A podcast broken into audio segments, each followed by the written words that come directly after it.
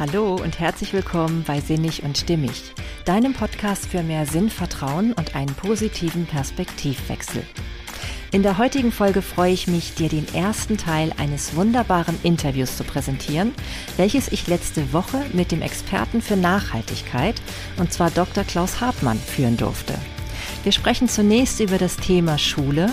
Wie muss sich das Schulsystem eigentlich verändern, damit es unsere Kinder wirklich nachhaltig und sinnvoll auf ihre Zukunft vorbereiten kann? Was können wir als Eltern dazu beitragen? Und welche große Bedeutung die Freude beim Lernen spielt. All das erfährst du. Außerdem geht es um ein nachhaltiges Konsumverhalten und wir beleuchten ein bisschen den Trend des Minimalismus. Und schließlich geht es heute noch um ein gesundes Ernährungsverhalten. Dabei streifen wir auch das Thema Diäten und die vegane Ernährung. Ich denke, diese Stunde solltest du dir wirklich nehmen. Du erfährst so viele hilfreiche Tipps, unter anderem darüber auch, was der Bettkantentest ist und das Modell der verschiedenen Schuhträger. Es ist ein wirklich spannendes, lehrreiches und auch humorvolles Gespräch geworden. Und ich freue mich sehr, dass ich es nun hier mit dir teilen darf. Ich wünsche dir ganz viel Freude beim Zuhören.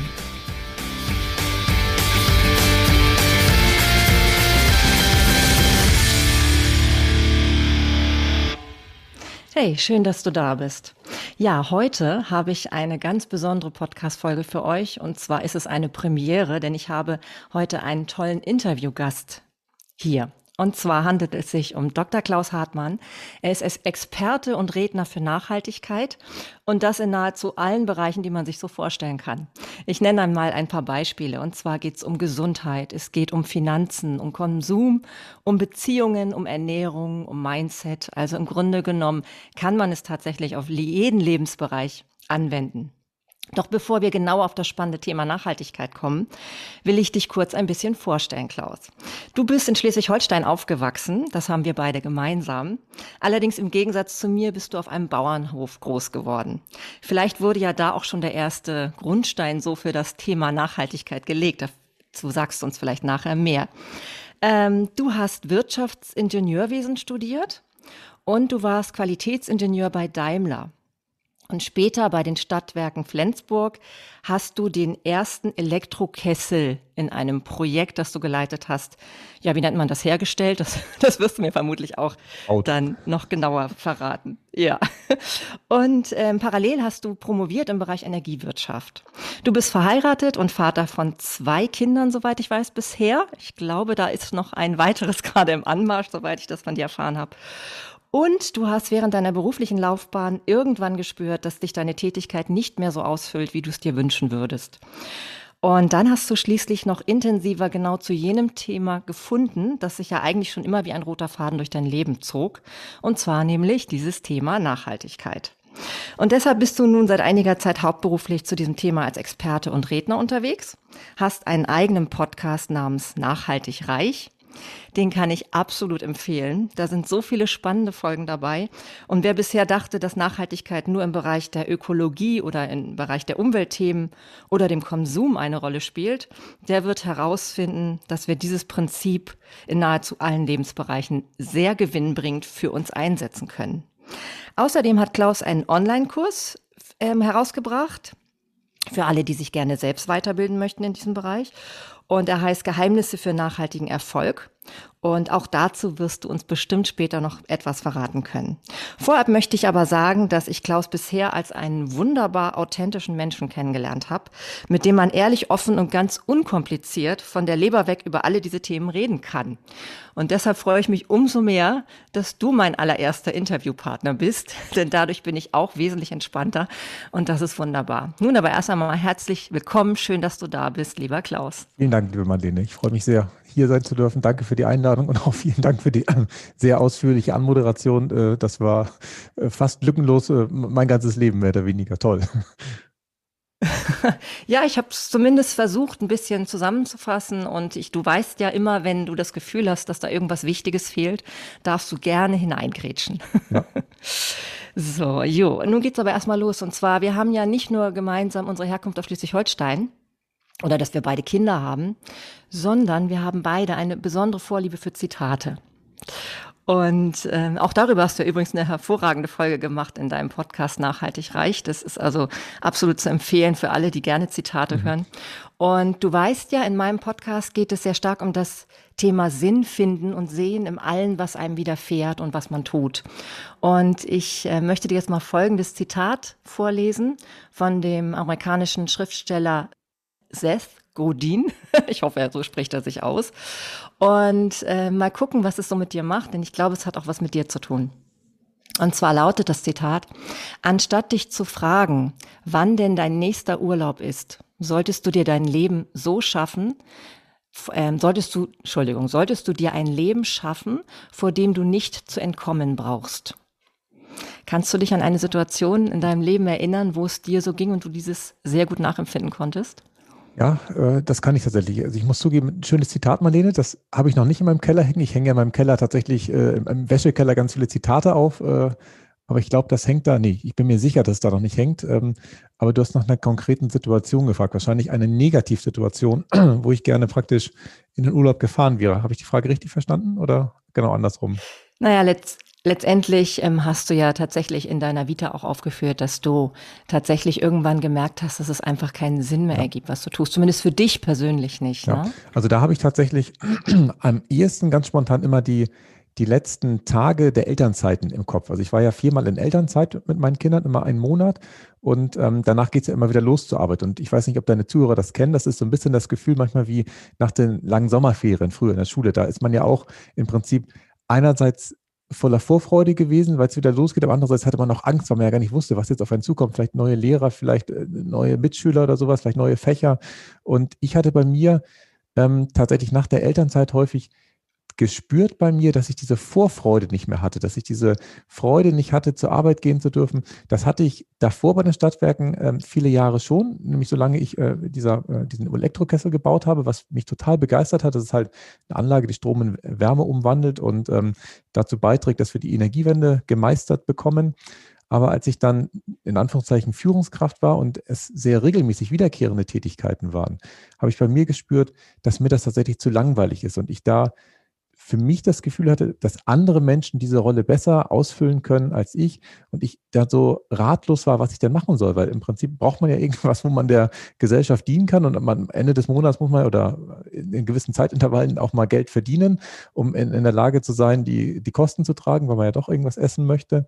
Und da war ich lange Jahre sehr unglücklich, unzufrieden, habe überlegt, was meins ist, aber das waren tatsächlich immer die prägenden Situationen, die dann aber auch dazu führten, wenn ich dann morgens wieder losgefahren bin, dass ich häufig auch diesen Bettkantentest gemacht habe. Ich weiß nicht, äh, ob das dir was sagt, dass man morgens auf der Bett. Nein, verrat mal. kann das eigentlich, können auch eure Zuhörer jeden Morgen machen. Wenn man morgens aufsteht, egal zu welcher Uhrzeit, bleibt man kurz auf der Bettkante sitzen und überlegt sich, habe ich auf den heutigen Tag Lust? Habe ich auf das, was mich da erwartet, richtig Lust?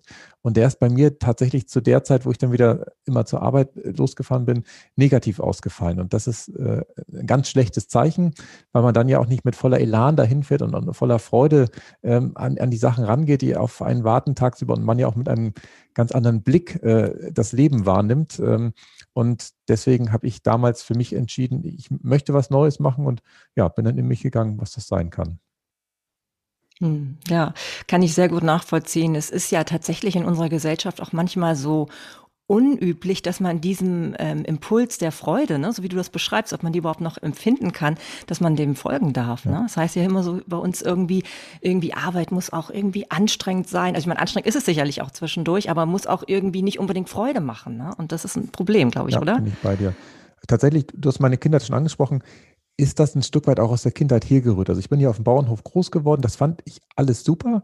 Ähm, und auch in der Zeit, wo ich da groß geworden bin, fand ich das auch schön. Im Nachhinein betrachtet habe ich, glaube ich, einen, einen sehr intensiven ähm, Hang zur, zur Disziplin, zum Arbeiten, zum Anstrengen, sich anfühlen, äh, mitgegeben bekommen. Also ich habe sehr, sehr viel gearbeitet. Das ist mir als Kind ja auch nie aufgefallen, dass man da jedes Wochenende da irgendwie die Tiere gefüttert hat oder auch irgendwo gehakt hat oder hier noch irgendwie äh, Beeren gepflückt hat oder sonst was. Das ist mir irgendwann aufgefallen, weiß ich noch, bei der goldenen Hochzeit meiner Großeltern. Da war ich 94, zwölf Jahre alt war ich da. Und da gab es so einen, auch einen Vortragsredner, übrigens ein, ähm, mehr so, so, so, so ein Pausenfüller, so, so ein sehr komödiantisch äh, anmutenden Redner. Und der hat bei uns gesagt, ich habe noch zwei Geschwister, dass bei uns es wohl üblich sei, äh, dass wir erst dann was zu essen bekommen, wenn wir praktisch tüchtig gearbeitet haben. Und für mich war das normal, dass das so ist. Also wir haben jetzt nicht nichts zu essen bekommen, aber es war klar, es wird erst die Arbeit fertig gemacht und dann wird Mittag gegessen. Und da haben die anderen so gelacht. Und das habe ich damals überhaupt nicht verstanden, warum die anderen es nicht äh, machen. Und dann ist mir irgendwann klar geworden, dass nicht alle Kinder zu Hause irgendwie, ich, wir haben nicht rund um die Uhr gearbeitet, das ist übertrieben, aber dass nicht alle Kinder so fleißig zu Hause mithelfen durften, wie wir das durften und äh, ich das dann irgendwann verstanden habe. Das hat mich zwar sehr weit getragen, nämlich durch, äh, ich sage mal, die Schulzeit, durchs Studium, auch durch die Promotion hindurch, weil ich immer sehr fleißig war und es für mich klar war, es wird erst dann äh, Schluss gemacht, wenn, wenn man fertig ist. Das führt aber nicht dazu, und jetzt wird es spannend, Marlene, das führt nicht dazu, dass man unbedingt glücklich im Leben wird. Und das mhm. ist das, wo man dann irgendwann gefühlt vor so eine virtuelle Wand läuft und sich denkt, verflixt, äh, jetzt habe ich doch alles das getan, was ich machen sollte. Und das Glück äh, stellt sich trotzdem nicht ein. Ja, und da, ich finde, da äh, machst du ja so gut den Zusammenhang klar, ne, dass eben Nachhaltigkeit eben nicht nur im Bereich jetzt von Disziplin zum Beispiel ist, was du ja nun anscheinend schon in die Wiege gelegt bekommen hast oder beziehungsweise durch die Erziehung oder durch das Aufleben auf dem Bauernhof dann automatisch mitbekommen hast, sondern dass es noch ganz viele andere Bereiche gibt, die wir uns da angucken müssen. Ja. Ne? Ja, das ist, also wenn ich zum Beispiel jetzt gefragt werde, was ist nachhaltig, ne, oder was ist Nachhaltigkeit, dann ähm, sage ich so spontan dann immer, ähm, dass es darum geht, nicht an der Oberfläche zu bleiben, sondern in die Tiefe zu gehen und langfristige Erfolge in, in sämtlichen Bereichen zu mhm. erzielen. Mhm. Das ist immer so das, was ich spontan mir unter Nachhaltigkeit vorstelle, wenn ich, denn ich ins, inzwischen weiß ich auch, dass es mit so vielen Bereichen zu tun hat. Ne? Also dass es nicht alleine nur jetzt eben Ökologie ist oder Konsum, was ich am Anfang erwähnt habe. Was ist für dich im Kern Nachhaltigkeit? Ja, also bei mir kommt immer als erstes dieses Bild des Waldes, weil ja der Begriff der Nachhaltigkeit auch sehr von dem Hans Karl von Karlowitz geprägt geprägt wurde, der vor oh, gut 300 Jahren ähm, sich überlegt hat, äh, ich glaube in Freiberg hat er gewohnt, dass man nur so viel aus einem Wald ernten sollte, wie nachwächst. Und das ist logisch einfach verständlich, weil ansonsten ist der Wald natürlich nach zwei, drei äh, Generationen weg. Und das ist eigentlich auch das, ähm, die Definition, die ich am schönsten finde. Ich weiß noch, ich, das war in meinem Masterstudium, da habe ich, das war, war sehr frei, dieses Studium, und da war ich an der Uni in Tübingen. Meine Frau hat da studiert in so einer uralten Bibliothek, wo man reinkam und gefühlt ist alles sehr gediegen, war so dunkle Hölzer und auch so richtig nach, nach Wissenschaft roch. Also ich muss dazu, ich bin ja immer sehr praxisnah am Studieren gewesen. Ich habe nicht so wissenschaftlich da irgendwas gemacht und ich habe mich da sehr wohl gefühlt in diesen alten äh, Kämmern. Und da habe ich ein Buch gelesen und das war damals ähm, der sogenannte Brundtland-Bericht. Das ist ja ein, ein, Bericht, der sehr bekannt ist, ähm, der in den 80er Jahren erstellt wurde, wo das Thema Nachhaltigkeit definiert wird. Und ich finde diese Definition so schön. Und als ich das damals zum ersten Mal äh, so richtig gelesen habe, weiß ich noch, dass ich eine Gänsehaut hatte, dass man im Prinzip ähm, sich dann nachhaltig verhält, wenn man seine eigenen Bedürfnisse befriedigt, ohne zukünftigen Generationen die Chance zu nehmen, ihre eigenen Generation, äh, ihre eigenen Bedürfnisse zu befriedigen. Und das finde ich eigentlich sehr, schön an dem Begriff der Nachhaltigkeit, dass es uns gut gehen darf. Also man muss jetzt nicht sich knechten oder auf mhm. irgendwas verzichten oder sowas, aber man sollte sich halt nicht wie die Axt im Walde verhalten äh, und, und, im Prinzip alles kurz und klein hauen, sondern schon gucken, dass die Kinder und deren Kinder das auch hinbekommen. Und das ist etwas, was ich tatsächlich auch auf dem Bauernhof mitbekommen habe, dass man da natürlich häufig äh, Entscheidungen trifft fürs Folgejahr, aber auch häufig, wenn es Investitionsentscheidungen sind für die Folgegeneration. Und wenn man jetzt gerade an den Wald denkt, ein, ein richtiger Förster, beziehungsweise der ist meistens angestellt, also jemand, ein Waldbesitzer, der pflanzt ja keinen Baum, um ihn selber ernten zu können, sondern ja meistens für seine Enkelkinder, dass die in der Lage sind, in 50 oder 80 Jahren diesen Baum ernten zu können. Und das ist tatsächlich für mich Nachhaltigkeit und wie du es eben gesagt hast, Marlene, dieses Prinzip, das übertrage ich in ganz viele unterschiedliche Lebensbereiche, weil ich finde, man kann in so vielen unterschiedlichen Lebensbereichen davon profitieren.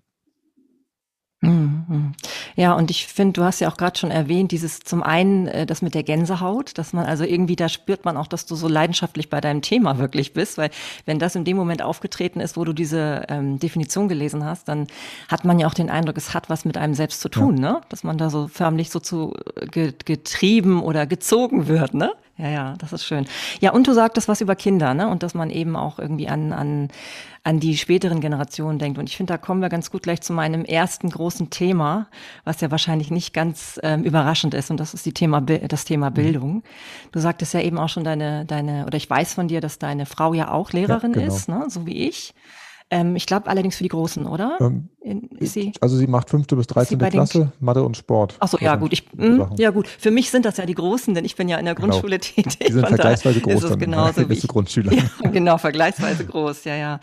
Und ähm, was würdest du ähm, unter nachhaltiger Bildung verstehen? Ich weiß von dir, ich habe mal in einem Interview gehört, dass du über Erziehung so ein bisschen gesprochen hast, über auch den Umgang mit deinen Kindern und dass du festgestellt hast, es geht eigentlich mehr darum, die Beziehung zu stärken, da zu investieren, als sie zu erziehen, also irgendwo hinzuziehen. Kann man das eben auch auf ähm, Bildung in der Schule? Ähm, übertragen? Denn gerade ich bin ja in der Grundschule und da haben wir ja viel mit Erziehung eigentlich auch noch zu tun. Äh, das ist richtig, das stimmt. Ähm, mir fallen jetzt so viele Sachen auf einmal ein, muss ich zugeben. Also ja, start mal bei den los. Kindern. Ähm, da haben wir ja für uns irgendwann erkannt, dass wir lieber an der Beziehung als an der Erziehung arbeiten wollen. Das ähm, mhm. was, war für uns so eine ganz zentrale Erkenntnis, wo ich auch gerne nochmal näher darauf eingehen kann später, ähm, weil wir da halt so zwei, drei Erlebnisse hatten, wo wir gemerkt haben, nee, das mit der Erziehung geht eigentlich voll nach hinten los, weil äh, die, die, machen ja am Ende uns eh alles nach und wenn die dann nur die kaputten oder die verkehrten Erziehungsmethoden nachmachen und die Erziehungsinhalte eh auf der Strecke bleiben, dann kann ich ja gleich äh, richtig an der vernünftigen Beziehung arbeiten, mit dem Bild vor Augen, dass man auch in 20, 30 Jahren noch schöne Familienfeste haben will und äh, dann nicht mit 18 ausziehen und sagen so, also das war ja äh, ganz schlimm hier, da wollen wir nicht wieder hin zurück. Aber lass uns zum Thema Bildung und auch im, im Schulbereich gern kommen. Ähm, ich bin ja tatsächlich ein recht guter Schüler gewesen mit diesem Disziplinansatz und habe auch das Gefühl gehabt, dass das Schulsystem das sehr honoriert. Ich muss aber auch zugeben, dass ähm, es mich schon während der Schulzeit immer genervt hat, dass man im Prinzip so Sachen auswendig lernen muss. Das konnte ich eine Zeit lang sehr gut. Ich habe mal bei Markus Hofmann, das ist auch Redner und Gedächtnistrainer, mal so einen Kurs gemacht. Das mhm. habe ich am Anfang meines ersten Studiums gemacht. Das hat unheimlich gut funktioniert, um sich Sachen auswendig zu lernen, die man danach gleich wieder vergessen will. Und das ist aber eigentlich Kern des Problems, dass man ja Lernen nicht nur für die Schule machen soll, sondern ja eigentlich in der Schule, dass alles exemplarisch ist und man beigebracht bekommen sollte, wie man sich neue Sachverhalte erschließt und erarbeitet. Und das finde ich tatsächlich manchmal etwas zu kurz, weil ähm, das dann ja gar nicht nachhaltig ist, wenn man im Prinzip nur beigebracht bekommt, wie man sich jetzt irgendwas einprägt. Das habe ich hinbekommen, ja. Mhm. Aber wie man sich neue äh, Sachfragen selbst erschließt, das finde ich viel wichtiger, dass man halt ähm, ja, Referate über irgendwas äh, sich erarbeitet, dass man in, auch in Form von Gruppenarbeiten was macht. Das ist ja zu meiner Schulzeit alles äh, noch sehr stiefmütterlich behandelt worden. Ich glaube, mittlerweile ist die Schule da ein Stück weit weiter, ähm, dass auch mehr Gruppenarbeiten äh, oder äh, freies Arbeiten möglich wird. Aber ich glaube, an vielen Stellen ist es nach wie vor so, dass frontal was erzählt wird und da natürlich nur die Menschen wahrscheinlich gut mitkommen, die visuell gut aufnehmen, die auditiv gut aufnehmen und diejenigen, die ich sag mal, kinästhetisch arbeiten, die was anfassen müssen, die irgendwie äh, was machen müssen. Ich glaube, die haben nach wie vor ganz, ganz große Probleme im deutschen Schulsystem, weil wir an vielen Stellen auf deren Bedürfnisse gar nicht eingehen. Ich glaube, dass die dann erst, ich sag mal, über so einen zweiten Bildungsweg oder im, im wahren Leben dann erst äh, groß angreifen können, aber wahrscheinlich die Schulzeit sehr quälend für, für diese Menschen gewesen sein müsste. Hm. Ja, also das, was du ansprichst, so auch dieses ähm, im Grunde genommen viel auswendig lernen ne? und Learning for the for the Test im Endeffekt. Ja. Ne? Das ist auch wirklich das, was ich beobachte, wo ich wirklich Schwierigkeiten sehe. Und das hängt ja damit zusammen, dass wir eben ja immer bewerten müssen, ne? dass wir ja bewerten ja. müssen in Schule und da rauszukommen, weil ich habe, ich kann mich so gut erinnern an das Interview, was du mit Jürgen Möller äh, geführt hast, und der hat ja eben auch von Ansätzen in anderen Ländern, ich glaube in Skandinavien war das gesprochen, wo zum Teil schon ähm, ähm, der Radiergummi und der Tintenkiller verboten worden sind. Ich meine, das sind ja echt so, so Hinweise in eine ganz andere Richtung, ne? Ja, das stimmt. Das Wo man wirklich richtig. so sagen, ja. Also den Tintenkiller ja. muss ich zugeben, den durfte ich nie benutzen. Mir ist damals gesagt worden, dass die Gase, die rauskommen, krebserregend sind. Deswegen ist der Tintenkiller für mich so wie die, so nie da gewesen. Aber ich muss zugeben, ich, ich habe auch hier auf dem Schreibtisch ein Radiergummi und ich schreibe auch sehr viel mit dem Bleistift. Also ich habe auch den Bleistift schon wieder in der Hand. Äh, und da radiere ich ja. tatsächlich schon. Also wenn es schnell gehen muss, streiche ich auch mal durch. Ähm, das ist bei mir auch hängen geblieben. Aber in dem Augenblick, wo man sich eingesteht, dass man ja ähm, auch mal was durchstreichen darf, wird man wahrscheinlich viel mehr lernen, weil sind wir doch ehrlich, wir, wir lernen doch immer dann am meisten und intensivsten, wenn richtig was schiefgegangen ist, wenn wir einen schönen Fehler gemacht haben und dann ähm, prägt es sich ja im Gehirn ganz anders ein, als wenn man einfach nur, äh, ja, es ist nicht praktisch äh, sich mit den Emotionen zusammen da oben ähm, ja, hat einprägen lassen.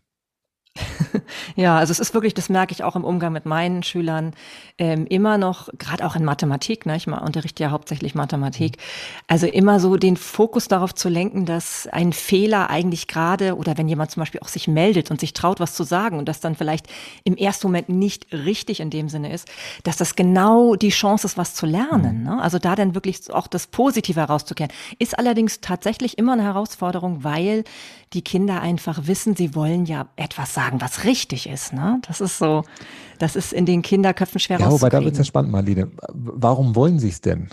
Da, da, ist ja wahrscheinlich wieder ein Glaubenssatz dahinter, dass sie nur dann genug sind oder dann geliebt werden, wenn sie im Prinzip was richtig machen. Und das ist ja auch wieder so ein Ansatz, mm. sind wir wieder bei der eigenen Kindererziehung, dass sie ja, wir sie eigentlich ja, ich sag mal, grundlos lieben dürfen, also bedingungslos, ohne dass da irgendwie eine Leistung erbracht wird, habe ich ja meine Kinder lieb. Und das ist für mich nicht einfach, weil ich ja tatsächlich auch das äh, ganz anders eingetrichtert bekommen habe, dass man erst was leisten muss und dann ist man was und dann wird man vielleicht auch geliebt.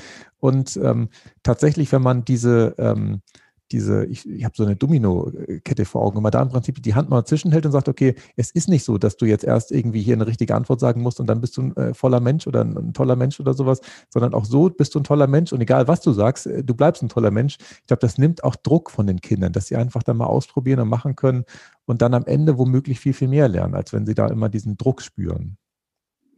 Mm, ja, also da, Entschuldigung, da ähm, äh, sprichst du wirklich was an, was auch wirklich wichtig ist, gerade das mit dem Druck. Ne? Und ich ähm, finde ja, es ist viel zu wenig Thema, wirklich auf die einzelnen Stärken der Kinder zu gucken. Also da wünsche ich mir manchmal viel mehr Raum. Ne? Wir haben ja als Lehrer, weißt du von deiner Frau ja auch immer den, doch den klaren Plan, was da alles so zu tun ist in einem Schuljahr. Und ähm, wenn ich jetzt so an Gerald Hüther denke, das ist ja irgendwie für mich eine Koryphäe in diesem ganzen. Bereich, wobei er sich ja zu vielen Bereichen äußert, aber bei Bildung ja eben auch immer wieder. Und da geht es ja um Potenzialentfaltung. Also das, das langfristige darauf schauen, ja, was kann denn dieses Kind besonders und was müssten wir da eigentlich uns angucken, bevor wir anfangen, dass alle genau dasselbe lernen. Ja. Ne? Und das ist ein ganz spannender Punkt, weil an der Stelle werden wir uns ja volkswirtschaftlich zukünftig entweder besser äh, darstellen oder schlechter, weil in dem Augenblick, wo wir alle versuchen, ich sag mal, gleichzuordnen oder gleichzuschalten in der Schule, dass alle einigermaßen rechnen können, alle einigermaßen schreiben können, alle einigermaßen, was weiß ich, Sachunterricht hinbekommen oder sowas, ist das ja nett äh, für jeden Einzelnen, aber wir kriegen ja gar keine, ähm, ähm, gar keinen Expertenstatus in manchen Bereichen mehr hin. Und ich glaube, dieser Expertenstatus, der wird uns wahrscheinlich zukünftig viel mehr bringen, dass irgendeiner ganz toll zeichnen kann, malen kann, der nächste kann ganz toll irgendwie tatsächlich mit, mit, dem, mit den Zahlen umgehen und wird dann Ingenieur oder sowas. Und in dem Augenblick schaffen wir es ja wieder, Spitzenleistungen zu erzielen. Ich glaube, dass wir die auch volkswirtschaftlich brauchen und nicht nur, ich sag mal, alle ungefähr gleich äh, und dann, ja, weiß auch nicht, was man mit denen an, anfangen sollte. Hm. Ja, ja, das stimmt, weil auch diese Berufe ja wegfallen. Ne? Man hört ja auch immer mehr von, von Studien oder ich, ich ähm, hole hol mir auch immer sehr viel Inspiration von Richard David mhm. Brecht, den, dem Philosophen, der sich im Grunde mit allen Themen befasst, der ja auch immer wieder sagt, dass, dass im Grunde genommen die Berufe, die es zum Teil geben wird in 20, 30 Jahren, jetzt noch überhaupt nicht ansatzweise bekannt sind und dass es dann natürlich äh, wirklich darauf ankommt, dass die Kinder wissen, was sie selber können, was sie selber ausmacht und da, das wäre doch wirklich nachhaltige Bildung, oder? Ja. Also, dass sie wirklich so diesen, auch diese Power und dieses Selbstwertgefühl kriegen. Ich bin so, wie du vorher sagtest, ich bin richtig so, wie ich mhm. bin. Und dann aber auch ähm, sich ausprobieren können im Rahmen von Schule dann. Ja. Und dann vor allem ja die Kompetenz äh, beigebracht zu bekommen, das hast du eben auch schon angedeutet, dass sie sich selber halt neue Sachen aneignen. Weil äh, wenn ich bei Richard David Brecht mhm. bleibe, ja, das glaube ich auch, dass wir wahrscheinlich viele Berufsbilder, die wir, äh, also die, die Menschen, die heute in der Schule sind, die gibt es ja heute noch gar nicht, die sie in 20, 30 Jahren ausüben werden. Deswegen wird es ja so immens wichtig sein, sich neue Sachverhalte zu erschließen, offen zu sein und auch wirklich diese, diese Wandlungsbereitschaft mitzubekommen. Das ist ja etwas, was wir Menschen nicht so gut können. Das hängt ja auch wieder mit dem Gehirn zusammen, dass, dass das Gehirn ja extrem energieoptimiert ist. Das sind ja, ich glaube, so von der Masse zwei Prozent oder was unseres Körpergewichts, aber es verbraucht ja 20 Prozent der Energie, weil das so, äh, so energieintensiv ist und damit es nicht noch mehr Energie verbraucht, ist das Gehirn eigentlich darauf getrimmt, äh, möglichst wenig neue ähm, Bahnen anzulegen. Das heißt, eigentlich wird es immer beim Alten bleiben und das ist echt anstrengend für uns Menschen, immer wieder aufs Neue äh, uns einzulassen. und ich finde, äh, ich habe einen Kollegen, der sagt immer, wir Menschen lieben die Inspiration, aber hassen den Wandel. Das kennen wahrscheinlich deine Hörer auch. Also jetzt irgendwo mal hier schnell eine neue ja. App ausprobieren. Da sind wir immer interessiert dran, das auszutesten. Aber wirklich nachhaltig was zu verändern, da haben wir immer Probleme mit. Zum Beispiel, wenn man jetzt dran denkt, ganz anderer Lebensbereich, dass jetzt unsere Innenstädte zum Beispiel ausbluten, weil wir immer mehr bei Amazon und mhm. anderen Online-Händlern bestellen. Das mögen wir überhaupt nicht, dass sich da irgendwas verändert. Aber es ist halt häufig die Konsequenz, äh, dass wir im Prinzip uns so verhalten. Und ähm, das ist ja in meinen Augen etwas, wo wir auch üben dürfen, dass wir immer wieder gucken, wie wir uns selbst verwandeln können, wie wir selbst äh, uns anpassen können, weil das ist ja am Ende äh, Natur, dass immer derjenige äh, am besten durchkommt, der sich am besten angepasst hat. Ja, und ich meine, genau diese Flexibilität, die du da ja auch ansprichst, ne, das ist genau das, was im Schulsystem ja auch ein bisschen einfach fehlt. Ja. Ne? So, wir sind da so sehr starr noch festgesetzt in diesen Strukturen und so wie auch äh, Jürgen Möller ja in, in, dem Interview mit dir auch geäußert hast, das ist manchmal wirklich frustrierend, wenn man dann sieht, wofür dann Zeit geopfert wird für irgendwelche ähm, ja, ähm, bürokratischen Dinge dann einfach, ne? Und wo man dann so denkt, ja, man müsste eigentlich so eine grundlegende Sache eigentlich verändern. Ja. Ne? Das ist dann schon, schon wirklich ähm, ähm, ja, manchmal sehr frustrierend, das kann ich schon gut nachvollziehen. Aber um so ein bisschen den Bogen auch zu was Positivem zu ähm, bringen, und das ähm, will ich ja immer in diesem Podcast, Hast du eine Idee, was man Eltern, was man Eltern empfehlen könnte, wenn die eben auch so merken, das Kind ist äh, unglücklich und in, in Schule und, und hat so das Gefühl, ähm, ja, also das merkt man ja häufig, ne? Bei vielen Kindern kriegt man das mit, dass die eben nicht gerne zur Schule mhm. gehen. Und ich überlege ja immer, ähm, dass, glaube ich, die Eltern da eine ganz, ganz entscheidende Rolle spielen, wie die das auch vorleben. Und ich meine, du hast schon gesagt, klar, das eine ist, denen halt auch zu zeigen, dass sie geliebt sind, so wie sie sind. Ne? Das ist eine sehr nachhaltige Komponente. Mhm. Und wie können wir denen das vorleben in Bezug auf Schule? Hast du da eine Idee? Das, was ich mache, ich habe ja jetzt auch einen schulpflichtigen Sohn, der auch nicht mit voller Imbrunst jeden Tag aus dem Bett springt, um endlich in die Schule gehen zu dürfen. Er freut sich halt immer mehr auf die Pausen, wenn er Fußball spielen darf, was im Augenblick auch nicht so richtig gut möglich ist. Wobei jetzt mittlerweile dürfen wir wieder mit Abstand Fußball spielen. Was ich da mache, ist, dass ich tatsächlich häufig Geschichten erzähle von mir früher aus der Schule, die positiv eingefärbt sind. Das ist für mhm. mich etwas, ähm, wenn man die Geschichten hat, natürlich, also jetzt nichts ausdenken oder so, ähm, das ist für mich immer eine schöne Möglichkeit, wo auch Emotionen natürlich transportiert werden, wo das Unterbewusstsein des Kindes mhm. angesprochen wird und wo die ähm, Kinder, also meine Kinder wollen eh immer abends Geschichten hören zum Einschlafen, wo sie dann nochmal vorm Einschlafen die Chance haben, ähm, das Unterbewusstsein etwas positiv zu frisieren. Das ändert wahrscheinlich nicht mhm. das Verhalten der Mitschüler, der Lehrer am nächsten Tag, aber die Wahrnehmung davon wird ein Stück weit angepasst. Das kommt aus dem NLP, dass da ja auch immer gesagt wird, wir haben ja eh viel mehr Realität, als wir wahrnehmen können. Deswegen können wir im Prinzip uns ja die paar Sachen, die wir aktiv wahrnehmen können, zumindest so aussuchen, dass die Welt schön wird für uns. Und das, glaube ich, kann man dadurch schon ein Stück weit beeinflussen. Mhm. Und ähm, ich habe ja selber so, äh, ich habe ja nun selber auch zwei Töchter und ich ähm, verfahre ja häufig tatsächlich nach dem Motto, ähm, wirklich zu sagen, ähm, die Fächer, also es gibt ja zumindest gibt's ja ein Angebot an Fächern, ne? Und es gibt natürlich so Fächer, da heißt es, die sind besonders wichtig. Aber wenn man so merkt, dass das Kind vielleicht in einem Fach, was zumindest wenigstens in Schule vorkommt, aber nicht ganz so bedeutend angeblich ist, da aber die besonderen Stärken hat, ich glaube, da dürfen sich Eltern auch mehr trauen, dann darauf zu setzen wachsen, finde ich. Also ich glaube, wenn man, also bei meiner Kleinen merke ich das zum Beispiel, die ist sowas von kunstaffin und so begeistert. Also sobald es ein Thema gibt, dass sie irgendwie künstlerisch ausstaffieren kann. Und wenn es dann halt irgendwas ist in, in, in Gesellschaft zum Beispiel oder so, dann vertieft sie sich da so rein ich glaube, man braucht manchmal auch mehr Vertrauen als mhm. Eltern, oder? Dass sich dann irgendwie auch mal, dass es auch mal sein darf, dass man dann vielleicht mal Mathe mal beiseite legt. Und das sage ich als Mathelehrerin mhm. sogar. Wie siehst du das? Darf, dürfen wir da ein bisschen mutiger sein? Ja, äh, also das Thema Vertrauen ist da tatsächlich ein zentrales. Das ist etwas, was ich mit meiner Frau auch regelmäßig diskutiere. Ich bin im Augenblick etwas weiter weg. Also wir haben es mal anfangs ausprobiert, dass wir beide praktisch die Hausaufgaben äh, mitbetreuen. Da haben wir mhm. jetzt den Hinweis bekommen, dass es wohl besser sei, wenn es nur eine äh, Bezugsperson gibt. Und die ist im Augenblick meine Frau, weil sie jetzt äh, auch viel selber zu Hause war und ähm, dabei war. Und dadurch, dass sie so nah dran ist, ist sie manchmal mit dem Vertrauen etwas ähm, ins Hintertreffen geraten, obwohl sie eigentlich sonst sehr, sehr viel Vertrauen hat, was aber einfach damit zusammenhängt, dass, dass unser Sohn keine Lust hat, diese Türmchen zu rechnen. Ich muss zugeben, als Schüler war ja, ich da unheimlich ja. gut drin, weil wir sind ja bei dem Disziplin, Disziplin-Thema, da wurde das dann aufgehört, wenn diese zehn Türmchen zu Ende gerechnet waren und er hat da einfach keinen Bock drauf. Das ist ihm einfach zu viel, äh, mhm. äh, das zu machen. Er erkennt aber Sachen, die ich als Kind überhaupt nicht erkannt hatte. Er erkennt dann so Strukturen, das und das und das ist so und so, wo ich denke, okay, spannend, so kann man die Welt auch sehen. Ähm, aber zurück zum Vertrauen.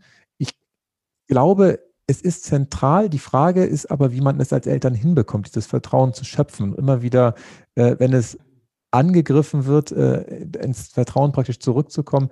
Das ist, glaube ich, nicht einfach. Was mir grundsätzlich hilft, ist dann häufig der Blick gefühlt auch manchmal nach vorne, dass man weiß, okay, das ist jetzt eine Phase, wo vielleicht Mathe nicht so hoch im Kurs steht oder vielleicht irgendwas anderes äh, höher und interessanter ist. Das wird sich alles widerlegen und am Ende wird sowieso alles gut. Und wenn es noch nicht gut ist, dann ist es auch noch nicht am Ende. Punkt. ja, ja, das ist immer ein sehr schöner Spruch, den verwende ich auch immer sehr gerne. Und ich finde auch, ähm, ich glaube, man darf auch mutiger sein, was die Zensuren betrifft. Denn wenn ich zum Beispiel mein eigenes Zeugnis, meine eigenen Zeugnisse angucke, stelle ich fest, ich hatte in Klasse 11 zum Beispiel, ähm, hatte ich meine allerbeste Zensur in Französisch und muss tatsächlich sagen, davon ist nichts übrig geblieben. Ich kann, ich war vor einem Jahr in Paris mit meinen Töchtern und ich habe mich dort auf Englisch mehr verständigt als auf Französisch. Und das, das sage ich meinen Kindern manchmal auch, um auch so diesen Druck aus den Zensuren zu nehmen. Und ich habe zum Beispiel auch in Mathe war ich auch nicht ähm, extrem gut und bin Mathelehrerin geworden. Ich finde, das zeigt auch immer so, um diesen Druck mal wegzunehmen von den Zensuren so ein bisschen. Ne?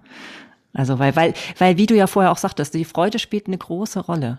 Ne? Also bei dem, bei dem, dass man eben nachhaltig gerne lernt. Das ist ja tatsächlich auch der Ansatz, der in Skandinavien gefahren wird, dass es keine Not mehr gibt. Das hat Jürgen erzählt. Ich kenne es von ähm, Arbeits- oder ehemaligen Arbeitskollegen, dass in Flensburg, wo ja auch so äh, die Affinität zu Dänemark sehr hoch ist, auch teilweise mit den Noten erst sehr, sehr spät angefangen wird. Und da gab es immer unterschiedliche Meinungen. Ich weiß, ich habe noch einen Kollegen im Kopf, der sagte, die Kinder wollen die Rückmeldung, die wollen wissen, ob es gut ist oder nicht. Ich bin mhm. mir da mhm. unsicher, ob die Kinder das wirklich wollen, dass sie, oder ob es nicht vielleicht die Kinder wollen, weil die Eltern es wollten und, und deswegen sie diese Noten nach Hause bringen sollen, weil es dann da irgendwie fünf Euro für gibt oder keine Ahnung was. Und das ist tatsächlich etwas, wo ich mir unsicher bin, weil da äh, ganz komische, äh, ich weiß nicht, wie man das nennt, also Zusammenhänge im Gehirn geschaffen werden. Dass es ein, ein Zusammenhang zwischen äh, guter Note und Geld gibt, zwischen guter Note und Liebe gibt. Und, und das ist eigentlich nicht nachhaltig sinnvoll, weil ich bin bei dir, wahrscheinlich habe ich auch einen Großteil von dem, was ich in der Schule gelernt habe, vergessen, aber es fehlt mir ja auch gar nicht. Also ich kann jetzt keine Kurvendiskussion aus der Hüfte mehr schießen. Wahrscheinlich würde ich es wieder hinbekommen, wenn ich mich da reindenke, aber ich brauche sie auch für nichts. Also deswegen ist das etwas, wo ich gar nicht das Gefühl habe, dass es mir fehlt. Angeblich sind es ja fünf Prozent, die man nur mitnimmt aus der Schule tatsächlich. Und die reichen ja, um das Leben gut zu gestalten. Und die anderen 95 Prozent, die man kurzfristig mal gelernt hat und wieder hat, äh, bewusst vergessen können, unterbewusst ist, glaube ich, eh noch alles da, ähm, die fehlen einem ja auch nicht. Hm. Ja, es, es sollen ja auch vor allem die ähm, Momente sein, an die man sich in Schule erinnert, die eben emotional aufgeladen ja. waren tatsächlich. Ne? Und das sind eben nicht die Türmchen, die man runterrechnet. Und trotzdem merke ich das ja selber als Mathelehrerin dann auch. Ähm, ich gebe diese Türmchen natürlich auf, ne, zum Üben und so, weil es dann eben doch darum geht, eben einen Test irgendwann auch für alle gleich gerecht möglichst äh, möglich zu machen, ne? dass jeder die Chance hat. Das ist dann wahrscheinlich das Problem, dass man eben doch ähm, so ein bisschen gucken muss, wie kommen wir parallel parallel davon weg und wie kommen wir mehr dahin, wirklich die Potenziale zu fördern, wirklich von den einzelnen Kindern. Mhm.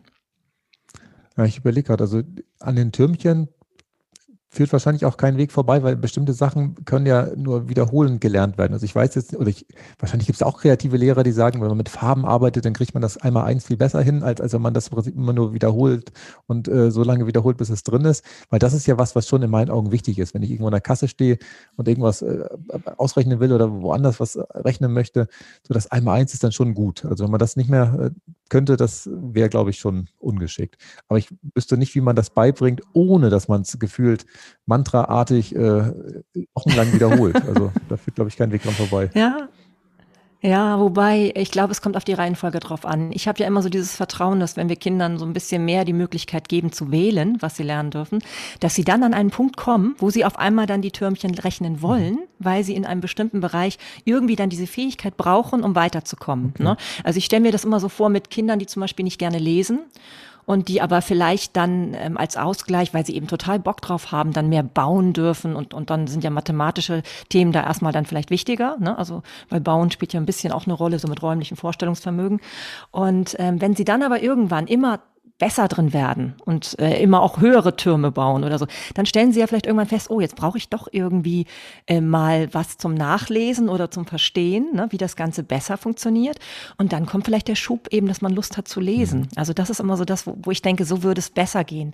Und genauso könnte es ja in Mathe auch sein, dass man sagt, okay, jetzt merke ich, ich brauche genau das, also habe ich Bock darauf. Mhm das zu üben. Das ist ja genau ja. der Ansatz der freien demokratischen Schulen, wo ja genau das gemacht wird. Das ist unheimlich aufwendig für die Lehrer, weil die ja im Prinzip mhm. immer alles äh, vorhalten müssen, weil die, je nachdem, wie die Schüler gerade interessiert sind, machen sie halt jetzt das eine oder das andere oder auf was ganz anderes, wo man sich jetzt nicht darauf vorbereitet hat. Aber ich finde das tatsächlich eigentlich so viel schöner, weil man ja tatsächlich den Neigungen der Kinder mhm. nachgibt. Und sind wir doch mal ehrlich, wenn unsere Kinder uns irgendwas fragen, jetzt komme ich jetzt so schnell auf irgendwas, ach Gott, das, was mir als erstes einfällt, ist jetzt äh, Sexualität. Da haben wir vorgestern Abend im Bett drüber gesprochen mit beiden Kindern. Dann wollen die das in dem ja. Augenblick wissen, wie das funktioniert, wie, wie da äh, Kinder äh, gezeugt werden. Und äh, dann, dann freue ich mich in dem Augenblick, das erzählen zu dürfen, weil ich mir sicher bin, dass das, was ich in dem Augenblick erzähle, das werden sie nicht so schnell wieder vergessen wie irgendwas anderes, was wahrscheinlich nur einfach nur reingedrückt wird und, und dann womöglich gar nicht äh, im Gehirn andocken kann. Und deswegen bin ich mir sicher, dass das funktioniert und äh, Gleichzeitig muss ich aber auch zugeben, wir haben uns zum Beispiel nicht getraut, unseren Sohn auf so eine Schule zu geben. Ehrlicherweise ist die jetzt auch nicht in Rendsburg, wo wir mhm. wohnen, sondern wäre, glaube ich, in Eckernförde gewesen, nochmal mit Fahrtweg 20 Kilometer, also einfach unpraktisch. Ähm, ja, also da haben wir uns dann auch damals nicht getraut, äh, ihn dorthin zu geben. Hm. Aber das finde ich eben auch so schön immer, wenn ich, wenn ich dich auch in anderen Interviews höre oder auch aus dem Vorgespräch mit dir. Ähm, es geht ja immer um den Weg, ne? Um den Weg in die richtige Richtung. Und ich glaube, wir alle haben ja noch ähm, Vorbehalte in vielen Bereichen und, und ähm, gerade wenn es jetzt auch um Nachhaltigkeit geht, ich merke das ja auch, in einigen Dingen bin ich, glaube ich, gut schon dabei mhm. und in anderen Sachen denke ich manchmal so, oh, also, ne, also das habe ich jetzt gar nicht richtig gemacht, gerade wenn es um Konsum geht, ne? Also wo man dann halt mal schnell was bestellt, wenn man es schnell haben möchte oder so. Ähm, und, und das ist, glaube ich, da genau derselbe Fall. Ich glaube, da ähm, geht es immer um die richtige Richtung, sage ich meinen Kindern übrigens auch. Ne? Immer um die richtige Richtung. Wir müssen nicht alles gleich von vornherein perfekt machen, auch wenn wir schon spüren, dass da noch mehr möglich ist. Ja. Da bin ich bei dir. Ich habe jetzt so ein schönes Modell entwickelt, da haben wir glaube ich, drüber gesprochen, über so verschiedene Schuhträger. Da habe ich das schon mal, nee, also im Podcast auf keinen Schuhträger? Fall. Schuhträger, aha. Also wir alle haben ja verschiedene Schuhe. Also es gibt welche, die kommen mit zwei, drei ja. Paar Schuhen klar. Es gibt bestimmte Menschen, die haben viel mehr Schuhe. Und ich habe eigentlich so, so ein paar Schuhtypen mal identifiziert. Das eine sind so äh, richtige Waldbrandaustreter. Das sind halt Menschen, die wirklich einen sehr hohen CO2-Abdruck hinterlassen. Und äh, man kann sich vorstellen, die fahren SUV, die haben tatsächlich in vielen Lebensbereichen womöglich unterschiedlich hohe CO2-Emissionen. Und das andere Extrem sind halt so äh, ich sag mal so Latschenträger, so Sandalenträger, die gefühlt äh, mehr mhm. oder weniger durchs Leben gleiten, die nur äh, Bio-Obst essen, die natürlich noch nie einen Plastikbeutel in ihrem Haushalt hatten und da perfekt sind. Und es gibt auch so Abstufungen. Also es gibt für mich noch den Lederschuhträger, der, der ist ist in der Nähe von dem Latschenträger, weil er ja auch ein sehr nachhaltiges Produkt gewählt hat. Aber am Ende ist ja auch ein Tier dafür gestorben, für seinen Lederschuh, um den herzustellen. Und weitere Abstufungen sind noch so ein Sneakerträger, der in meinen Augen so zwischen den Welten ist, äh, in der Mitte ist. Und dann gibt es noch den Turnschuhträger, der ich sage mal, in bestimmten Lebensbereichen auch sinnvoll ist, einen Turnschuh anzuziehen, aber ähm, am Ende ist es doch ein Stück Plastik, was man da um seinen Fuß äh, rumgewickelt hat. Und genau wie wir unterschiedliche Schuhe tragen in unterschiedlichen Lebenslagen, glaube ich, sind wir auch unterschiedlich nachhaltig. Das ist das, was du eben gesagt hast, Marlene. Manchmal sind wir der Sandalenträger, wo wir wirklich weit vorne sind und, was weiß ich, beim Stromanbieter uns wirklich für den entschieden haben, der nicht nur Greenwashing macht, sondern wirklich nachhaltigen Strom versucht zu produzieren. Und dann sind wir aber in anderen Lebensbereichen echt mal wieder mit diesen Waldbrandaustretern unterwegs, weil wir aus Versehen uns entschieden haben, keine Ahnung, doch äh, so ein billiges Wegwerfprodukt äh, zu kaufen, wo wir wissen, äh, das bringt den Kindern jetzt Spaß, aber eigentlich liegt das ab morgen schon wieder in der Ecke rum. Das kann ja auch mal passieren. Ja, und, ähm, ja. Da bin ich bei dir, solange die Richtung grob äh, klar ist und man sagt, ich möchte eigentlich mehr zum Sandalenträger werden, aber manchmal ist es unvermeidlich, dass ich doch nochmal die anderen Schuhe anziehe. Die haben ja auch ihre Berechtigung. Also wenn ich in den Alpen mhm. unterwegs bin, dann, dann ziehe ich auch diese Schuhe an, die diesen großen Abdruck hinterlassen, aber man muss es vielleicht nicht äh, immer anhaben, diese Waldfrontaustreter. Hm.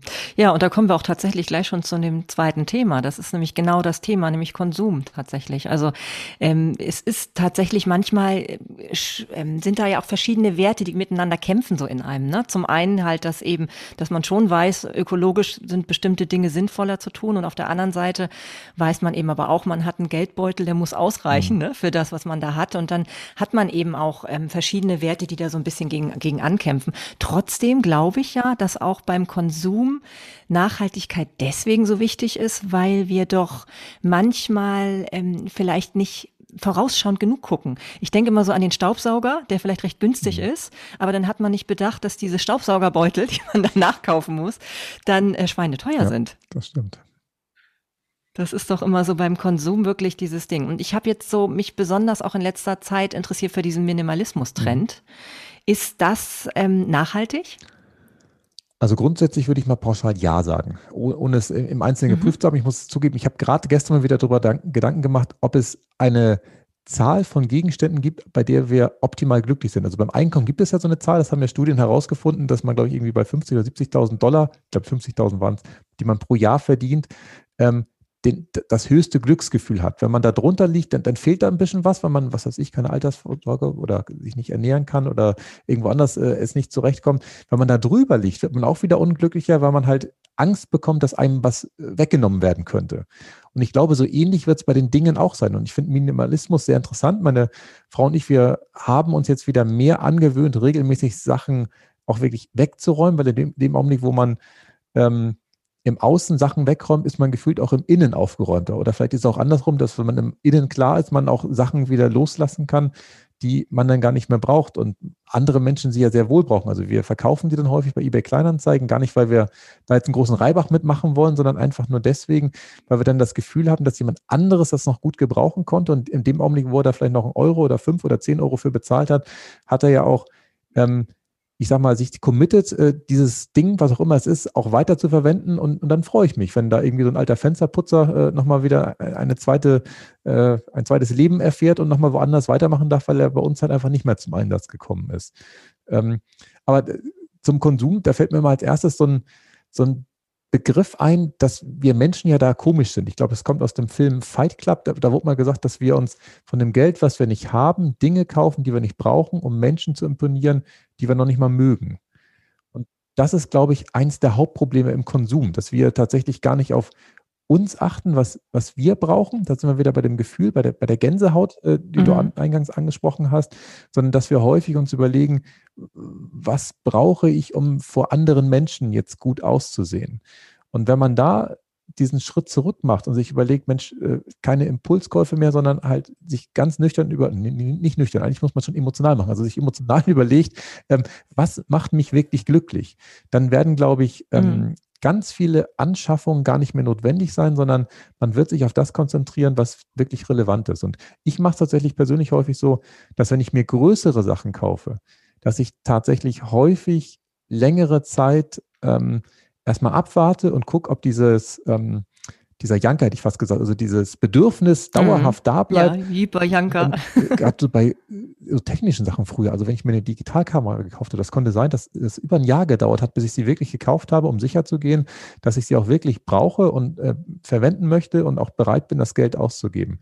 Und das ist heutzutage an vielen Stellen schwierig und das ist jetzt auch ein Stück weit Kritik äh, an, an dem, die den Konsum nicht anbieten, dass wir mit diesen 0% Finanzierung äh, häufig Tor und Tür öffnen, dass man den Impulskäufen, die natürlich vom Marketing oder von der Werbung wunderbar angetriggert werden, dass man denen natürlich, äh, ich sag mal, die alle Möglichkeiten gibt, dass sie durchgeführt werden. Und das ist in meinen Augen wenig nachhaltig, weil dann liegen Produkte irgendwo zu Hause rum, die nicht verwendet werden. Das Geld ist trotzdem weg und glücklich ist kein Mensch. Mhm.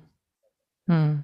Und das habe ich bei dir auch mal gehört in einem Interview. Ähm, ich glaube, das habe ich so richtig verstanden. Und zwar, dass das Konsumieren selber gar nicht glücklich macht, sondern das Verwenden des Produkts. Und das würde ja genau für diesen nachhaltigen Gedanken ja sprechen, den du sagst, ne? dass man länger überlegt, ähm, äh, braucht man das jetzt wirklich oder warum kauft man es gerade? Ist dieses Kaufen an sich eigentlich gerade so, ja, so eine Ersatzbefriedigung für was anderes? Ja, ne? Genau richtig.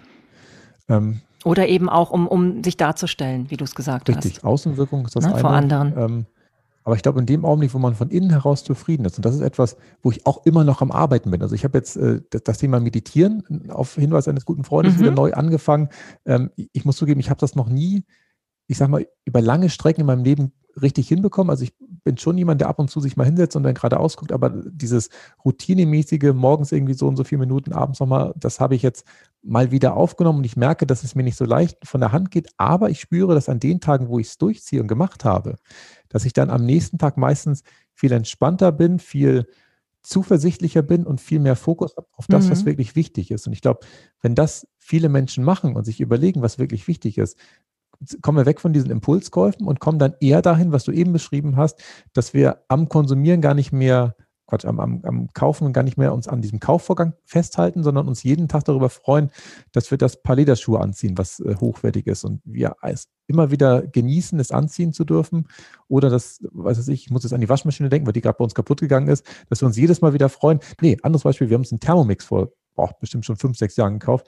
Da freue ich mich jedes Mal wieder, dieses Gerät zu benutzen, weil es ist sehr teuer gewesen, keine Frage, aber es bringt einfach Spaß, es zu benutzen. Und da glaube ich schon, freue ich mich so sehr darüber, dass es das Geld wahrscheinlich auch wert war, was wir da ausgegeben haben, obwohl wahrscheinlich bei Lidl oder Aldi oder wo auch immer für 20 Prozent des Geldes man auch so ein Gerät hätte kaufen können. Mhm, ja, aber auch da ist ja immer die Frage, ob dann diese, diese, diese günstigen Käufe wirklich letztendlich dann die sind, die sinnvoller sind und auch ob, ob der Zeitpunkt dann der richtige ist in dem Moment. Ja. Ne? Ja. Ähm, und ich finde auch, also ich, ich habe ja, wie gesagt, mit diesem Minimalismus mich so ein bisschen befasst auch und auch mit diesem Buch von Marie Kondo, Magic Cleaning. Da geht's ja auch um dieses Gefühl, dass man halt, ich nehme immer dieses Beispiel mit dem Kleiderschrank, weil ich finde, das ist gerade für uns Frauen natürlich auch immer so besonders. Wir haben ja immer ganz viele Sachen im Kleiderschrank und, und äh, da kommt ja auch immer wieder was Neues rein. Und letztendlich so dieses, sie sagt ja, man soll sich jedes Stück in die Hand mhm. nehmen und wirklich gucken, was für ein Gefühl macht es einem. Braucht man es wirklich, macht es glücklich. Und viele von diesen Gegenständen, ob es jetzt Kleidung oder was anderes ist, es sind ja auch viele im, im Weg rumsteher, wie irgendwelche Kerzenleuchter oder was auch immer, hat man zum Beispiel gar nicht selbst, selbst angeschafft und hat sie aus dem Gefühl heraus von, ich muss das so machen, ich muss den noch hier haben, falls Tante so und so vorbeikommt. Und ähm, genauso ist es mit Anschaffung vielleicht vielleicht auch, ne? Also mit diesem ähm, Gefühl von, ja, ich muss das haben, um etwas darzustellen, um irgendwie so und so ähm, nach außen zu wirken. Ja, stimmt. Bei, beim Thema Kleiderschrank fällt mir spontan ein, also auch den muss ich mal wieder angehen, äh, ja. Aber da habe ich tatsächlich vor vielen Jahren schon dieses Grundprinzip mir überlegt, dass ich halt nur so viel haben kann, wie reinpasst. Und zwar ordentlich reinpasst. Also nicht irgendwie reinquetschen und dann fällt mhm. das alles raus oder so, sondern wenn ich mir einen neuen Pullover kaufe, dann muss ein alter gehen. Ganz einfach. Das, das geht nicht anders. Das ist wie meine Frau oder meine Frau mache ich immer das Beispiel in der Garage. Also wir haben im Augenblick zwei Autos. Ich weiß nicht, ob das auf Dauer so bleiben soll, aber es ist auch klar, es passen zwei Autos rein. Wenn wir uns ein neues kaufen, muss eins gehen. Also kann man nicht im Prinzip nachher drei, vier, fünf Autos hier rumstehen haben und die ganze Auffahrt bevölkern und auf der Straße steht auch noch was rum. Und das ist tatsächlich wichtig, dass jede Sache einen Platz hat und auch tatsächlich seinen Platz hat. Das ist äh, ganz wichtig und in dem Augenblick, wo es diese Struktur hat, fällt es einem wahrscheinlich auch vieles im Leben leichter, auch das Thema Aufräumen, weil man ja gar nicht mehr so durcheinander kommt. Mhm. Und ähm, dann merkt man wahrscheinlich auch, was tatsächlich wichtig ist. Also diese Idee von Marie Kondo, dass man halt wirklich spürt in, in das Ding rein, das kann man ja mit allen Sachen machen. Das macht ja nicht nur für Kleidung, sondern auch für alle anderen, wie hast du es eben genannt, Rumstehsachen mhm. oder so? Oder wie hast du? Ja, ja genau. genau. Alles, was man so stehen hat. Ne? Genau. Ne? Mhm. Und da kann man ja immer in sich spüren, gehört das noch zu mir? Und wenn einem das unsicher ist, kann man sich einfach mal überlegen, wie man sich in fünf oder zehn Jahren an einem idealen Tag fühlt, ob dann das Kleidungsstück dabei ist oder ob die Deko äh, noch dabei ist oder ob das einfach nicht mehr dabei ist. Und dann braucht es auch jetzt nicht mehr dabei bleiben, weil der Weg bis dahin wird es dann wahrscheinlich auch nicht mehr retten. Hm. Ja, und wenn man das vielleicht schon auch im Geschäft, ich meine, im Moment sind wir ja nun nicht in Geschäften, aber wenn man das, wenn man im Geschäft stehen würde, auch schon tut, ne, dass man sich überlegt, ist das wirklich ein Teil, was mich irgendwie glücklicher macht oder ne, die Benutzung dessen. Mhm. Dann hat das ja eben auch schon, denn wir neigen ja sonst auch echt zur Verschwendung, ne? ja. ne? Und das ist ja nur das Gegenteil von Nachhaltigkeit eigentlich, ne? Ja, das ist das Gegenteil, richtig. Mhm. Ja, ja. Naja, und wo wir jetzt schon bei Kleidung sind, da ist auch das nächste Thema nicht weit. Und zwar kommen wir so ein bisschen Richtung Ernährung. Und zwar als erstes äh, für mich ganz wichtig ähm, das Thema Diäten. Weil ich kenne das von früher. Ich bin tatsächlich groß geworden in einer Familie, wo eigentlich ich kenne meine Mutter nur auf Diät eigentlich und ähm, auch mein selbst mein Vater war da immer sehr bewusst, dass er auf keinen Fall äh, zu dick wird, was ja auch eigentlich erstmal löblich ist. Aber die Frage ist natürlich auch, wie geht man da so vor? Und ähm, ich habe mich immer gefragt, also ich habe so alles früher ausprobiert. Inzwischen habe ich so meinen Weg gut gefunden und habe mit dem Gewicht überhaupt keine Probleme mehr. Ich glaube, ich habe was Nachhaltiges für mich entdeckt. Das ähm, kann ich auch gleich noch kurz sagen. Aber letztendlich, ich kenne zum Beispiel auch ähm, Weight Watchers, habe das auch gemacht und habe mich immer gefragt, komisch, wenn das denn langfristig nachhaltig so gut funktionieren würde, warum gibt es dann nicht diese Werbepartner, an die ich mich von früher erinnere, so aus den, ich weiß nicht, 80er, 90er Jahren, da waren so Schauspieler wie Jutta Speidel, glaube ich, und auch so ein, auch so ein Krimi, einer, einer aus dem Krimi, so ein Herrn, der hat damals dafür geworben, wenn die jetzt immer noch schlank sind und Weight Watchers das weiß, dann könnten die ja genau diese jetzt auch als Werbepartner weiterzeigen, weil es doch nachhaltig mhm. wäre. Ne? Also da frage ich mich auch, wie, wie kann man bei Ernährung ähm, nachhaltig gut vorgehen?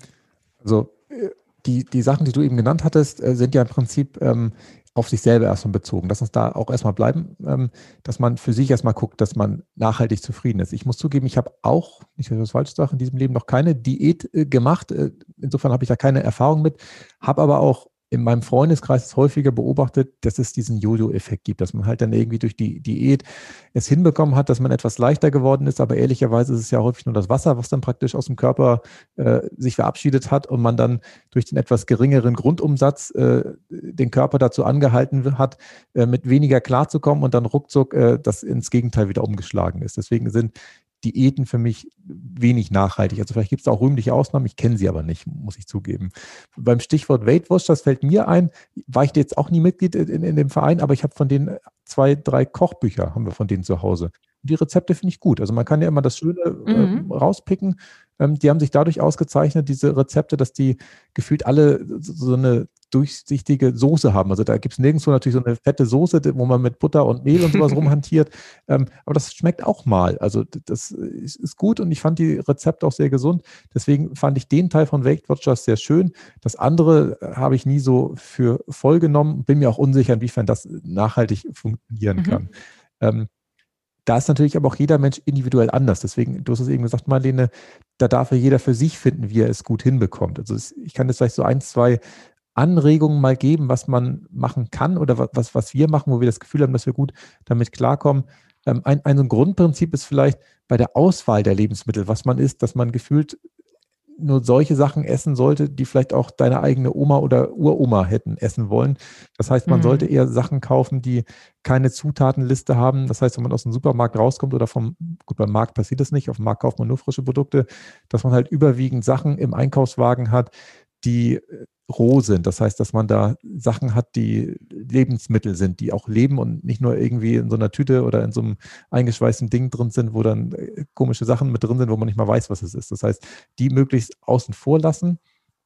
Und in dem Augenblick tut man ja nicht nur sich selber was Gutes, weil das gute Lebensmittel sind, sondern in der Regel, wenn man dann auch noch Bio-Qualität kauft, tut man ja auch der Umwelt etwas Gutes, dass man ähm, auch dafür sorgt, mhm. dass die Böden nicht degradiert werden. Das heißt, dass auch auf lange Sicht ähm, Landwirtschaft funktionieren kann und man sich selber ernährt und Sorge dafür trägt, dass auch folgende Generationen sich noch ernähren können. Und bei der Art und Weise, wie man isst, da haben wir tatsächlich auch in den letzten Jahren so ein bisschen rumexperimentiert und Sachen verändert. Und zwar zum einen Trinken ist sehr wichtig. Ich habe meine Flasche auch hier. Du trinkst ja auch äh, regelmäßig. Tatsächlich ist das etwas, was ja vielfach unterschätzt wird in Deutschland. Wir denken ja immer, ach, wir müssen hier möglichst viel äh, essen und gesund essen. Dabei ist Trinken so wichtig. Und ich habe auch schon zwei Podcast-Folgen mittlerweile aufgenommen über das Thema Wasser das, das ist ja ein Riesenfeld, wo ich ja früher auch dachte, Wasser kommt aus der Leitung und Punkt. Da gibt es vielleicht noch Blubberwasser, also mit Kohlensäure drin und, und ohne. Aber in echt hat Wasser ganz tolle Eigenschaften. Da gibt es auch Untersuchungen zu, dass wenn man das Musik aussetzt, die, das Wasser die Schwingung aufnimmt und, und wir bestehen, bestehen ja nun mal aus 70 Prozent Wasser. Das heißt, wir selber sind ja auch so ein, so ein Absorber von äh, Schwingungen ringsrum. Und ähm, das Thema Wasser ist sehr wichtig, deswegen müssen wir auch regelmäßig trinken und äh, wenn wir das drei Tage nicht machen, ist Feierabend, während beim Essen, ich glaube, nach drei Wochen erst Feierabend ist. Das heißt, da hat man die Chance, viel, ähm, ja, viel, viel länger durchzuhalten. Und was auch ein Thema ist, ist der Zeitpunkt, wann man isst. Also meine Kinder kennen das schon. Es gibt da in einem, einem Buch von Bas Kast, äh, die, der Ernährungskompass, so ein schönes Bild von einer dicken Maus und einer dünnen Maus und die essen genau das Gleiche den ganzen Tag über.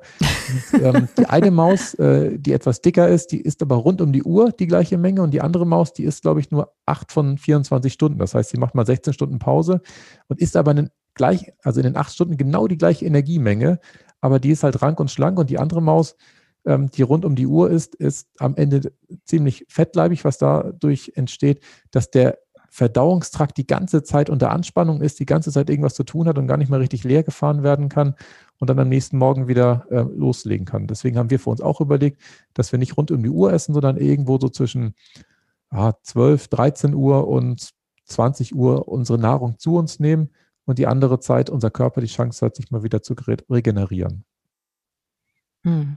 Ja, ja, dieses Buch, was du da ähm, zitiert hast, also die von Baskas, ich glaube, es ist der Ernährungskompass, mhm. ne? Das kenne ich auch. Und, und ähm, ja, so diese im Grunde genommen immer so eine Art Mini-Fasten zu machen, ne? Mhm. Also auch dem Körper wirklich die Möglichkeit geben, zwischendurch mal ähm, das Ganze zu verarbeiten, was er da reinbekommt. Und, und ich finde, da merkt man ja auch wieder, ähm, auch da ist manchmal so eine Ersatzbefriedigung. Das merke ich bei mir selber ja auch, dass manchmal ist Essen einfach nicht überhaupt nicht mehr dafür da, um meinem Körper bestimmte Nährstoffe zuzuführen, sondern nur noch, um irgendwie Lust zu empfinden und da so eine vernünftige Balance zu finden, ne? weil natürlich ist, ist äh, Essen auch was Schönes, ne, klar, aber da eben auch nachhaltig zu denken, das hat ja auch einen gesundheitlichen Faktor ganz deutlich. Und ich habe dir ja vorher im Vorgespräch kurz gesagt, dass ich ja gerade eine, eine Darmkur tatsächlich mache. Da habe ich auch erstmal kurz überlegt, ja, mache ich sowas und so. Ich habe ja nichts im Moment und und ähm, daher, das ist dann so eine so eine Art Vorsorge und das kam dann aus dem Intuitiven heraus, dass ich mir so dachte, das könnte jetzt vielleicht mal gut sein.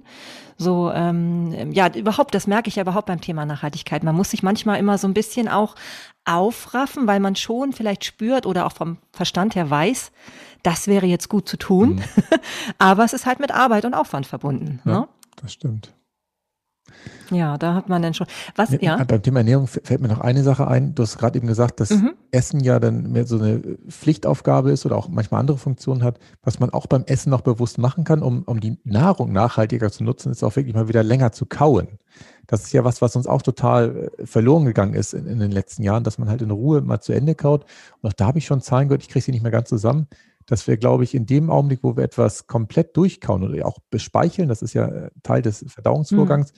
dass wir, glaube ich, bis zu 50 Prozent mehr aus, dem, aus der Nahrung rausbekommen, als wenn wir es einfach nur runterschlingen und, und der Darm oder auch der Magen gar nicht in der Lage ist, das aufzuschließen, weil es halt gar nicht fein genug aufgekaut ist und dann unverwendet mehr oder weniger wieder ausgeschieden wird. Mhm. Ja, und da, da hinzufügen kann man ja auch, dass man eben bewusster ist, indem man eben nicht nebenbei ist, was mir auch manchmal, muss ich sagen, schwerfällt. Mhm. Gerade wenn ich dann mal alleine bin, dann neigt man schon dazu, mal schnell nebenbei dann irgendwie neben einer anderen Tätigkeit was zu essen. Ich glaube, das sorgt auch so ein bisschen dafür, ne? dass man eben nicht dieses, was du gerade beschreibst, eben wirklich dann ähm, auch einfach mal mehr kaut mhm. und solche Dinge macht. Ne? Ja, das ist schon. Was, ähm, nun äh, weiß ich gar nicht, wie du das überhaupt schon von mir weißt, aber ich ähm, ernähre mich jetzt ja schon seit über drei Jahren vegetarisch und seit knapp anderthalb Jahren vegan tatsächlich. Ich bin da ein kein Hardcore-Verfechter, aber ich habe so, das war auch so eine intuitive Entscheidung. Ich habe gemerkt, das tut mir irgendwie, ich habe das Gefühl, das tut mir gut und und ethisch ist es für mich auch eine überzeugende Sache durchaus. Ähm, da gibt es ja aber doch immer noch so richtige Lager, ne? Und das finde ich immer manchmal erschreckend, weil ich würde nie äh, jetzt selber jemanden davon jetzt überzeugen wollen. Ich finde, das ist immer so eine eigene Entscheidung auch. Trotzdem finde ich immer spannend, was ähm, auch andere Menschen, die vielleicht nicht vegan leben, und ich glaube, das tust du ja nicht, soweit ich nicht weiß, ähm, Ne? Also genau, aber siehst du, aber du scheinst ja schon so ein bisschen dafür offen zu sein.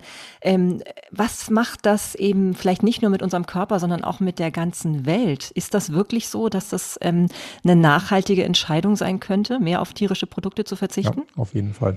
Also der Produktionsprozess von Fleisch und natürlich auch der Produktionsprozess von, ich sag mal, Milchprodukten jedweder Art ist natürlich extrem ressourcenintensiv. Also es gibt da brutale Zahlen, die ich nicht alle im Kopf habe, äh, aber das Herstellen eines Kilogramm Fleisches verbraucht ein paar tausend Liter Wasser, um ein Gefühl zu haben. Und dabei wird natürlich auch äh, recht viel Methan äh, emittiert. Methan ist ja ein, ein sehr klimawirksames äh, Treib, Treibstoff, hätte ich fast gesagt, also ein Treibhausgas, was dazu beiträgt, ähm, dass natürlich die, die Welt noch äh, schneller wärmer wird.